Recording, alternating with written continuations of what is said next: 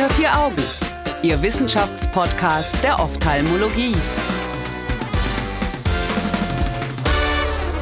Hallo und herzlich willkommen zu Unter vier Augen, dem Ophthalmo-Podcast. Mein Name ist Annika Licht und ich freue mich, dass Sie wieder dabei sind und bedanke mich bei Sanden für die Unterstützung in diesem Themenmonat.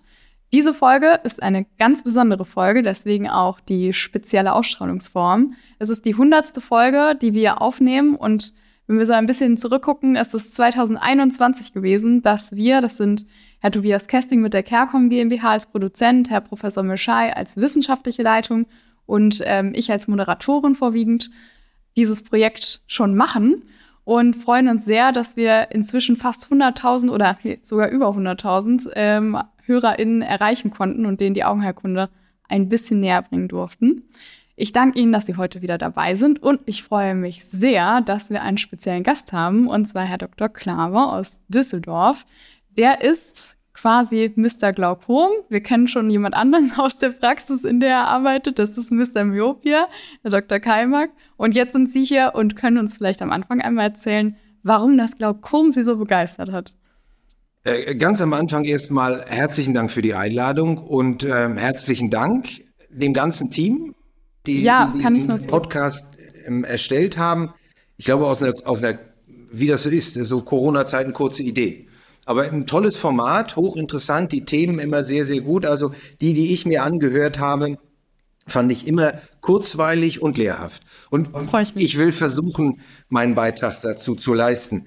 Ähm, wie bin ich zum Glaukom gekommen? Ähm, mehr oder weniger durch Zufall. Es war an die Klinik, an die ich äh, damals gegangen bin, äh, nach meiner Assistentenzeit, ähm, war gut besetzt mit Kataraktchirurgen, war gut besetzt mit Netzhautchirurgen, nur fürs Glaukom fehlte einer. Und äh, ich bin zumindest operativ nicht ganz ungeschickt und deswegen habe ich dann äh, gesagt, okay, das, das mache ich. Ja. Ähm, das war eine lange Lernkurve am Anfang, aber mittlerweile bin ich glücklich, dass ich, dass ich ähm, mich dem Glaukom verschrieben habe, weil es absolut hochinteressant ist. Also äh, nicht nur die Chirurgie, sondern die gesamte Diagnostik, aber auch die Pharmakologie, über die wir wahrscheinlich heute reden werden. Ja, richtig. Was für eine schöne Überleitung. Also vielen Dank auch von unserer Seite, dass Sie dabei sind nochmal. Ähm, heute sprechen wir tatsächlich über die Pharmakologie, welch Wunder, und zwar über die Mercury 3-Studie die ähm, von Herr Stallmanns und Kollegen gemacht worden ist. Und meine Frage wäre jetzt, wen lassen Stallmanns und Kollegen denn in der Mercury 3-Studie gegeneinander antreten? Sie machen eine Vergleichsstudie zu äh, Fixed-Kombinationspräparaten als, ja. als Augentropfen. Einmal ja. die bekannte Kombination aus einem Prostaglandin-Analogon und einem Beta-Blocker, äh, das Bimatoprost und äh, mhm. äh, das Timolol gegen ein neues Medikament und das und dann gehe ich mal noch wieder zurück auf meine Assistentenzeit. Als ich Assistent war, kamen die ersten Prostaglandin-Analoge auf den Markt Ach, und dann krass. kam lange nichts. Dann kam irgendwann Fixkombination mit dem, mit dem Beta-Blocker, aber wie gesagt, das ist seit nunmehr 20 oder fast 20 Jahren, oder, oder über 20 Jahren wahrscheinlich schon. Wir denken da nicht so genau drüber nach. Äh, ja Gott, ich kann das Alter nicht leugnen.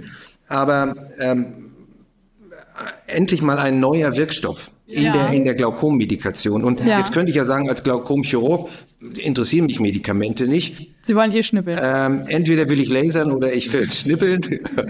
ähm, aber ähm, wir dürfen ja nicht vergessen, Medika äh, Glaukom, äh, Medikation ist immer noch First-Line-Therapie. Ja. Ähm, sie wird jetzt partiell ähm, doch ersetzt durch die selektive Lasertrabekuloplastik, aber ähm, in, in, den, in der überwiegenden Mehrzahl der Fälle nehmen wir immer noch und sagen die Patienten, sie nehmen jetzt Tropfen, um den Augeninnendruck zu denken.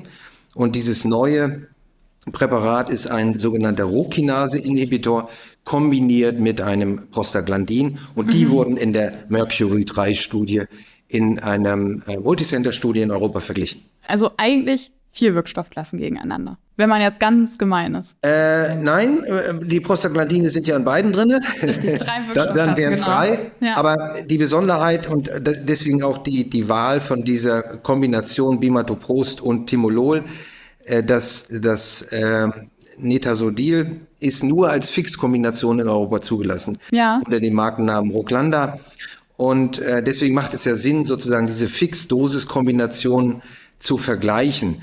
Ich erinnere mich an meine Pharmakologie-Vorlesung, der sagte der Pharmakologe immer, also Fixkombination ist ganz was Schlechtes. Mhm. Aber in der Ophthalmologie ist es, wir kennen das, wir kennen ja. das bei der Infektionstherapie. Wir haben Antibiotika und Steroide kombiniert mhm. und wir kennen es aus gutem Grunde, denke ich, in der Glaukomtherapie, weil was wir wissen, und das ist ja, und deswegen habe ich dann auch äh, als Glaukomchirurg immer noch ganz gute Chancen oder als, als Laserchirurg äh, die Patienten anders zu behandeln.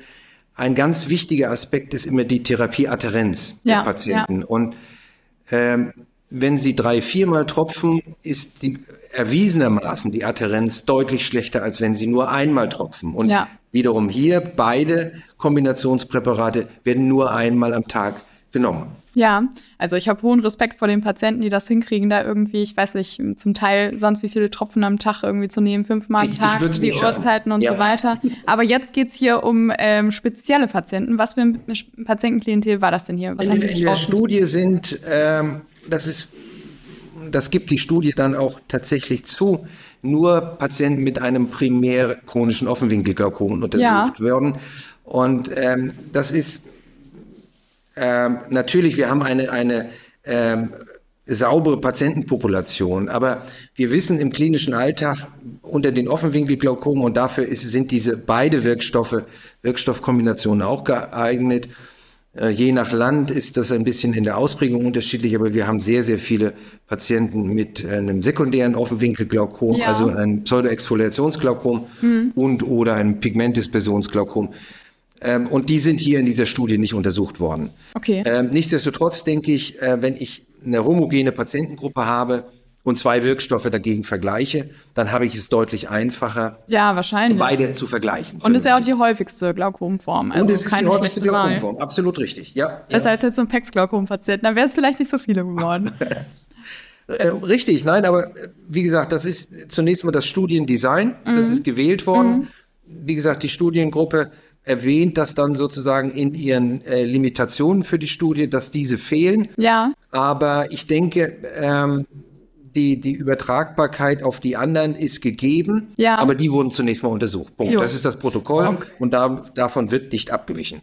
Und da die ja alle schon Glaukom hatten, hatten die wahrscheinlich auch schon irgendeine Behandlung. Es sind alles Glaukompatienten gewesen die vorher einer medikamentösen Therapie sich unterzogen haben oder eine ja. Therapie genommen haben.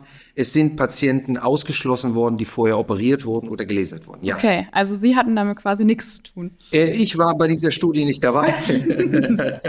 äh, aber äh, auch die anderen Kollegen, die hier in, im, im, äh, in der Publikation erwähnt sind, da sind die, äh, der, die Mehrzahl, also angeführt mit Ingeborg Stahlmanns, das sind hervorragende Chirurgen. Ja, Aber auch ja. die beschäftigen sich mit Medikamenten. Leider, oder? Was Nein, nicht leider. Also eigentlich gut. Wie gesagt, ne? es ist ja, wenn das, wenn, wenn diese Medikamentengabe gehandhabt werden kann. Ja, ja. Sie haben es angesprochen. Das, ich wäre auch kein Typ dafür. Ich wäre so vergesslich. Ich würde nach einer Alternative fragen. Auf jeden Fall. Ich Aber ähm, ich kann auch jeden verstehen, der sagt, nee, Lasern oder eine Operation als First Line ist ja, für mich Fall. nicht. Und wir, für uns gilt ja als Ärzte immer, wir sollen dem Patienten helfen und ihm nicht schaden. Und im Vergleich zu einer medikamentösen Therapie ist ein chirurgischer Eingriff mit höheren Risiken verbunden. Und deswegen ist es ähm, zu Recht nicht First Line. Mit der Laserbehandlung sieht es ein bisschen anders aus, mhm. aber ähm, die kommen wir ja noch zu sprechen in ein paar äh, Auch da bin ich eingeladen worden, irgendwann mal meinen Kleiner Kommentar dazu geben. äh, Spoiler-Alarm. Ähm, aber wenn das gut funktioniert und vom Patienten akzeptiert wird und wenn es wirksam ist und das ja. Nebenwirkungsprofil so ist, dass es alle Medikamente, die Wirkung haben, Nebenwirkungen, auch das haben wir in der Pharmakologie-Vorlesung gelernt. Aber wenn das akzeptable Nebenwirkungen sind, die den Patienten nicht beeinträchtigen, dann ist die medikamentöse Drucksenkung zu Recht First-Line-Therapie. Auf jeden Fall. Ähm, gut, die Patienten hatten also schon was, die kann man jetzt einfach nicht ähm, von heute auf morgen umstellen. Deswegen haben die so ein Washout gemacht. Vielleicht können Sie uns den Begriff ein bisschen erläutern und warum man den Ja, macht. bei, bei medikamentösen Studien und Patienten, die vorher Medikamente genommen haben. Ich möchte ja zum einen wissen, wie sieht der unbehandelte Befund aus? Also wie ist der Augeninnendruck ohne ja. zusätzlichen medikamentösen Einfluss? Und dann abzuwandeln, wie ist der Einfluss des Medikamentes, das ich testen will?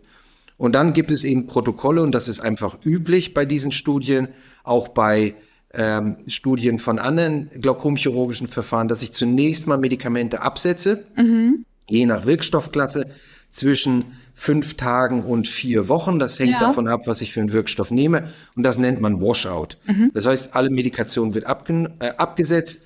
Äh, das ist manchmal nicht ganz einfach, weil viele Patienten ja eher von den Behandlern verängstigt werden, ja. den Zeigefinger heben und sagen, also wenn du die Tropfen nicht nimmst, wirst du blind. Mhm. Und wenn du dem jetzt erklärst, setzen sie die Tropfen mal vier Wochen ab. Äh, also das ist manchmal schon, muss man mit den Patienten reden. In der Zeit, die Patienten werden engmaschig kontrolliert. Ja.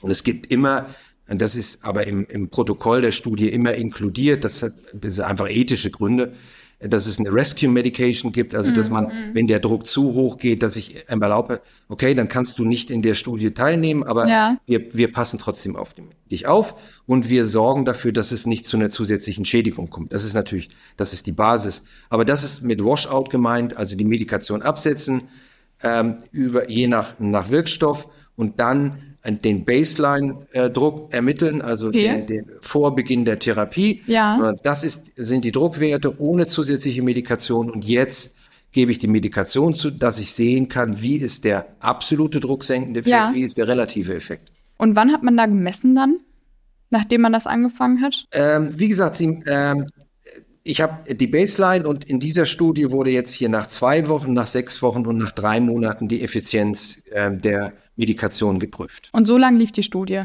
Die Studie ist insgesamt ähm, auf sechs Monate angelegt. Ja. Ist, die Veröffentlichung, die jetzt äh, erschienen ist, ist relativ aktuell. Die ist also vom, vom Juli äh, 2023. Ach, stimmt, das hatte ich am Anfang gar nicht gesagt. Danke, und, dass Sie das äh, Und ja, das ist ja, äh, wir haben eine sechs Monats Studie und haben nur drei Monats Daten. Aber jo, häufig gut. ist, mhm. äh, ja, viele Patienten also die werden sechs Monate nachbehandelt und ja. wir kriegen sicherlich auch irgendwann die sechs Monatsdaten. Ja.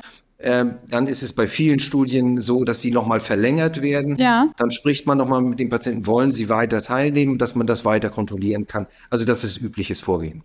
Okay, und ähm, dann wollte ich noch ein bisschen ein Detail abklären. Und zwar wurde hier ja dann auch von wegen Rescue ähm, Medication, das hatten Sie ja auch schon angesprochen, so ein Bereich definiert, wo dann gesagt wurde, ja, das reicht dann nicht. Und den haben die bis 28 mm Hg gesetzt. Also wenn ein Patient die überschritten hat, hat haben die gesagt, okay, jetzt reicht die Medikation nicht. Und dann habe ich gedacht, ist das jetzt irgendwie grundsätzlich so, dass 28 mm Hg so ein klinischer Wert sind, den ich mir jetzt merken muss, oder ist das jetzt studienspezifisch? Ähm, das ist schon ähm, mehr studienspezifisch. Ich habe natürlich, wir haben das Zieldruckkonzept bei der Glaukomtherapie, ja, das heißt ja. je nach Stadium das sind die äh, EGS Guidelines, legen wir den Zieldruck fest. Den müssen wir immer wieder kontrollieren. Also mhm. auch das ist kein in Stein gemeißelter Wert, der du kriegst jetzt 14 zugeordnet und das muss dein ganzes Leben so wir sein. Wir Hinters, äh, das, genau, das wäre eine Möglichkeit. Deswegen haben die heute viel zu viele Tattoos, weil die sich alles merken müssen. Ähm, nein, Spaß beiseite. Es muss immer vom Krankheitsverlauf. Ja. Wir wissen, Glaukom ist ein hochindividuelles Krankheitsbild. Absolut. Und deswegen, es gibt eine Orientierung. In dem Studienprotokoll steht auch immer drin, es ist die Entscheidung des Investigators, des behandelnden, untersuchenden Arztes, die Therapie zu verändern. Mhm. Dann kann es sein, dass der Patient aus der Studie rausfällt. Aber wie gesagt, es ist immer Safety first. Okay. Ja, wenn der, wenn der Behandler sagt, pass auf, die Studienmedikation ist nicht ausreichend. Ich muss eine Rescue Medication geben. Dann gibt es in vielen Studien Empfehlungen, was ja. gegeben werden kann. Aber in, am Ende entscheidet es der, der Prüfarzt mhm. und sagt, pass auf, wenn ich jetzt, ne, also das macht keinen Sinn, dass die Studie vorgibt, Sie können dann noch einen Beta-Blocker dazugeben, äh, wenn der Druck über 40 ist. Ja. ja das kann ja auch sein. Mhm. Also das muss individuell entschieden werden.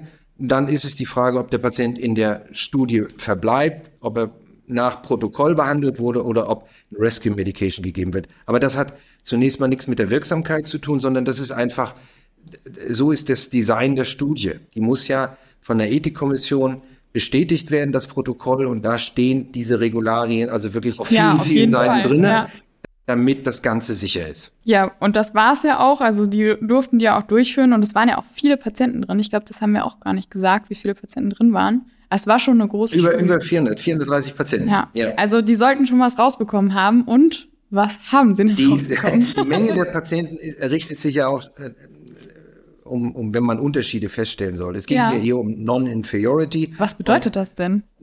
Es ist ganz einfach, es ist nicht schlechter. Mhm. Ja, also die neue Wirkstoffkombination, das Ruglanda, ist geprüft worden gegen den Klassiker äh, Bimatopros-Timolol. Ja. Und Non-Inferiority, das muss dann definiert werden. Das ist hier definiert worden, dass die Druckwerte in keinem Zeitpunkt der Überprüfung ja. äh, ähm, mehr als 1,5 Millimeter Hg abwichen, beziehungsweise okay. in drei von fünf Messungen nicht mehr als ein Millimeter abwichen. Dann hat man gesagt, in Ordnung. Ja. Beide wirken gleich. Das heißt, der neue Wirkstoff ist nicht schlechter als der bekannte. Also schon relativ eng eigentlich. Die, also so ein Millimeter Hg plus minus ist ja nicht viel, oder? Ja, aber ähm, es geht ja auch, wenn ich ein neues Medikament auf den, auf den Markt bringe oder Markt bringen will, dann wird von den Zulassungsbehörden natürlich gefordert, du musst mir zeigen, dass das wirksam ist. Absolut. Und das, das sind relativ strenge Kriterien. Aus gutem ja, Grund. Ja. Ähm, das macht ja keinen Sinn, im, im, Keller zu Hause die Pille zusammenzudrehen und sagen, das wird schon. Äh, sondern überlassen wir hinaus, hoffentlich in der Medizin. Es, es, es werden harte Kriterien angelegt äh, und das sind aber übliche Kriterien, anerkannte Kriterien, mit denen das gemessen wird. Okay. Also da hat der Hersteller auch nicht viel Handlungsspielraum, kann sagen, ach, wir machen mal zwei Millimeter oder drei. Ja. ja. Ähm, wir definieren das auch so, das, so funktioniert es nicht. Nein, Okay. Und hat es denn funktioniert? Es hat funktioniert. Also äh, die, das Rocklanda ist nicht, zunächst mal nicht schlechter. Es ja, hat den ja. Druck effektiv gesenkt und es hat den in vergleichbarer Art und Weise gesenkt wie diese Fixkombination. So roundabout, wie viel? Äh, wir haben, ähm, die Ausgangsdruckwerte waren nach Washout etwa so um 25, 26 und während der Studie auf 15,4, 15,6, 15,2 und 15,6 beim Binovatopros-Timon. Da haben Sie aber einiges im Kopf behalten. Okay, äh. Nein, ich habe den Vorteil, ich kann lesen. und man, manche Zahlen kann man sich merken. Also ähm, doch eine, eine signifikante Drucksenkung in derselben Größenordnung wie das Bimatopros mit dem Timolol kombiniert. Es gab einen kleinen Unterschied. Ja. Ähm, das war in der Tagesrhythmik. Das ist ja auch wichtig. Das ist auch schon mal in einem der, der früheren Podcast-Folgen äh, besprochen worden. Also die unterschiedliche Tagesrhythmik ja. beim Glaukom, bei der wir auch immer nicht wissen, welche Bedeutung sie richtig hat, aber wir wissen, dass es die Schwankungen gibt. Mhm. Und wir wissen, dass Medikamente das unterschiedlich nivellieren. Mhm. Und tatsächlich war hier die Kombination mit dem Beta-Blocker, also das Bimatopros mit dem Timolol, waren die Druckwerte etwas gleichmäßiger. Die Morgendruckwerte Aha. waren mit dem, mit dem Rucklander etwas höher. Mhm. Das ist am Ende nicht wirklich signifikant, aber das ja. hat man gesehen als, als kleiner Trend. Trotzdem eine effiziente Drucksenkung. Okay, ja, das sind ja alles wichtige Informationen. Wenn wir jetzt diese Medikamente vergleichen, müssen wir aber auch über die Nebenwirkungen von den Medikamenten sprechen. Also wir können ja jetzt nicht sagen, ach Mensch, wie super, dann sind die ja beide gleich, ist egal, was ich aufschreibe. Worauf ähm, würden Sie dann achten? Die, die Nebenwirkungen sind, sind nach meiner persönlichen Einschätzung bei der medikamentösen Glaukomtherapie das Wichtigste. Ja. Weil der Patient merkt die drucksenkende Wirkung nicht. Ja. Und wenn wir frühzeitig mit der Therapie beginnen, hat er einen guten Visus, hat ein gutes Gesichtsfeld. Also das heißt, er ist absolut asymptomatisch. Und den muss ich jetzt davon überzeugen, dass er eine medikamentöse Therapie durchführt, ja. deren Effekt er eigentlich nicht merkt. Was er merkt, sind die Nebenwirkungen. Hat er ein rotes Auge? Hat er Veränderungen der Hornhaut? Hat er Juckreiz? Tränt das Auge? Oder hat er gar systemische Nebenwirkungen, wie mm, sie beispielsweise mm. von den Beta-Blockern bekannt sind? Mm. Senkung des Blutdrucks, Senkung der Herzfrequenz. Mm. Das sind die wesentlichen Kriterien.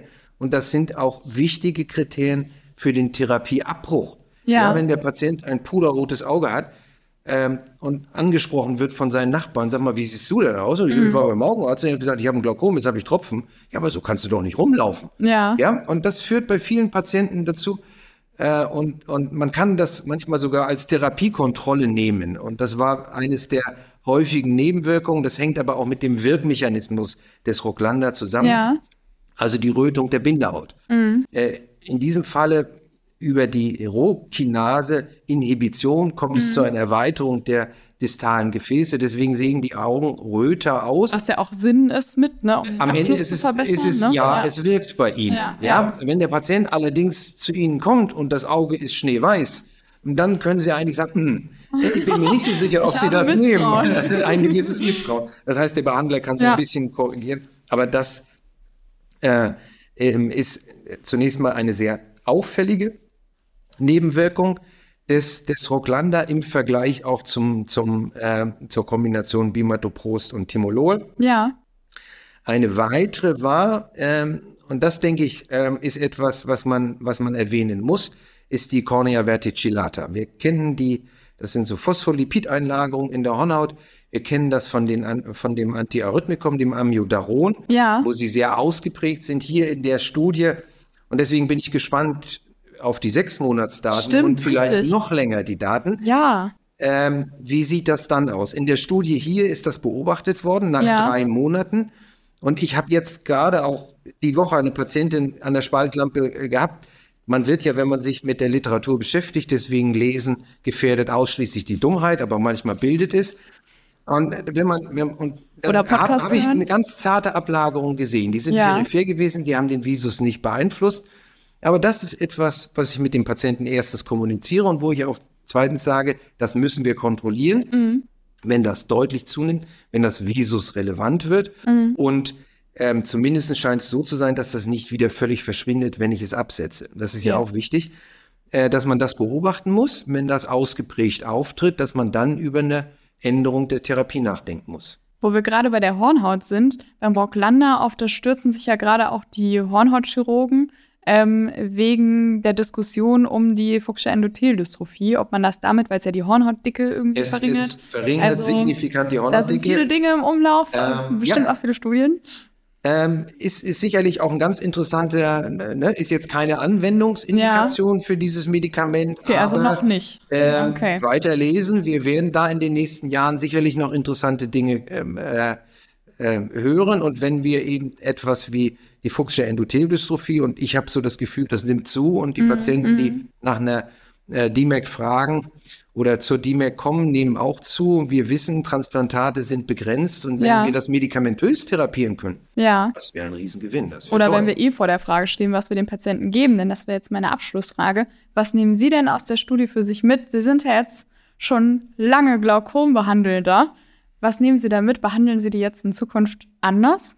Ähm, also sicherlich wird Rocklanda eine, eine Rolle in dem Therapiealgorithmus spielen. Für mich ja. ist immer First-Line-Medikation, würde ich immer ein Monopräparat wählen. Ja. Und da hat sich, und das habe ich ja vorhin schon gesagt, je weniger die Patienten tropfen müssen, äh, desto besser. Und da bevorzuge ich nach wie vor, wenn keine Kontraindikationen bestehen, und man muss das auch mit den Patienten ähm, besprechen. Die Damen freuen sich, dass sie lange Wimpern kriegen, aber die Prostaglandine ist meine First-Line-Therapie. Und dann äh, würde ich durchaus eben über eine äh, Kombinations-, Fixkombinationstherapie nachdenken. Ja. Und die Fixkombination, die bis dato erhältlich ist, ist das Prostaglandin-Analogon mit dem Beta-Blocker. Mhm. Ähm, Sie haben es vorhin angesprochen, ich habe häufig ältere Patienten oder unsere Glaukompatienten sind häufig älter. Ja.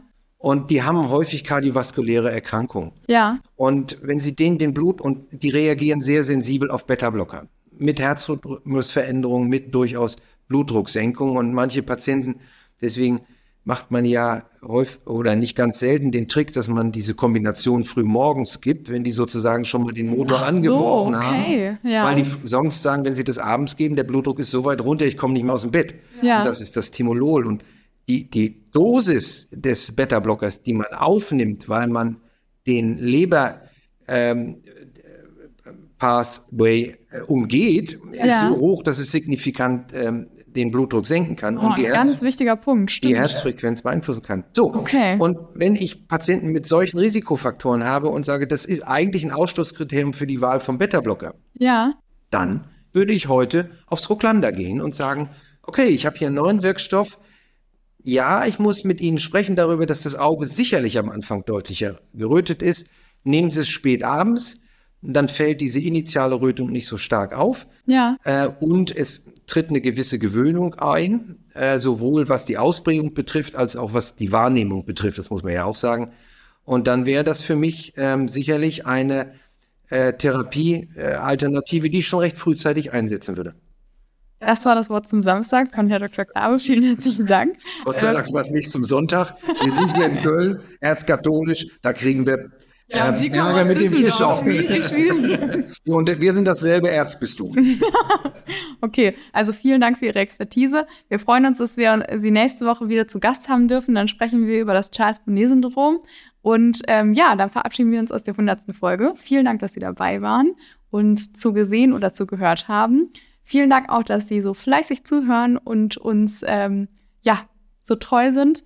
Ich wünsche Ihnen eine schöne Woche und Ihnen natürlich auch. Herzlichen Dank für die Einladung und nochmal Glückwunsch für diesen tollen Podcast. Das muss nicht meiner gewesen sein, aber die anderen 99 vor mir. Ja, Glückwunsch Ihnen auch zu dem Podcast. Unter vier Augen. Eine Produktion der CareCom GmbH unter der Leitung von Prof. Dr. Alireza Mirshahi und Tobias Kesting.